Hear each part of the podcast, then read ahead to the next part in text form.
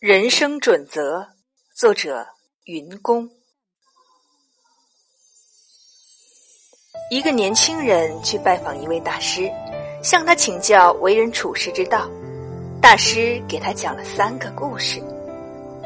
第一个故事，有两个强壮的年轻人，一拙一巧，奉命在同一块地上各自挖井找水。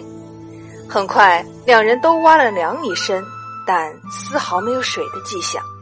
拙者继续在原地深挖，巧者则换地方做新的尝试。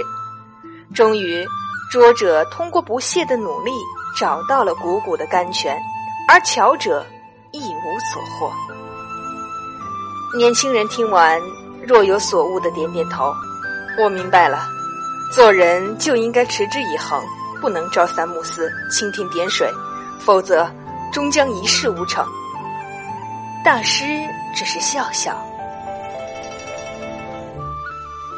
第二个故事还是这两个人，巧者经过数次尝试后，终于在一个地方发现了水的迹象，于是他进行深挖，终于找到水源。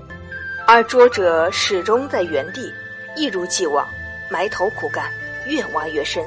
虽然付出很多努力。但始终没有找到水。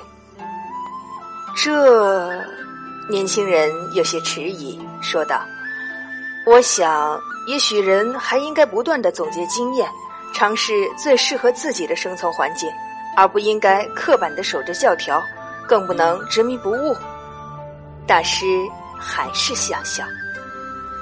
第三个故事，两人虽然都竭尽全力。但无论拙者挖多深，也不管巧者换多少地方，两人都没有找到水源。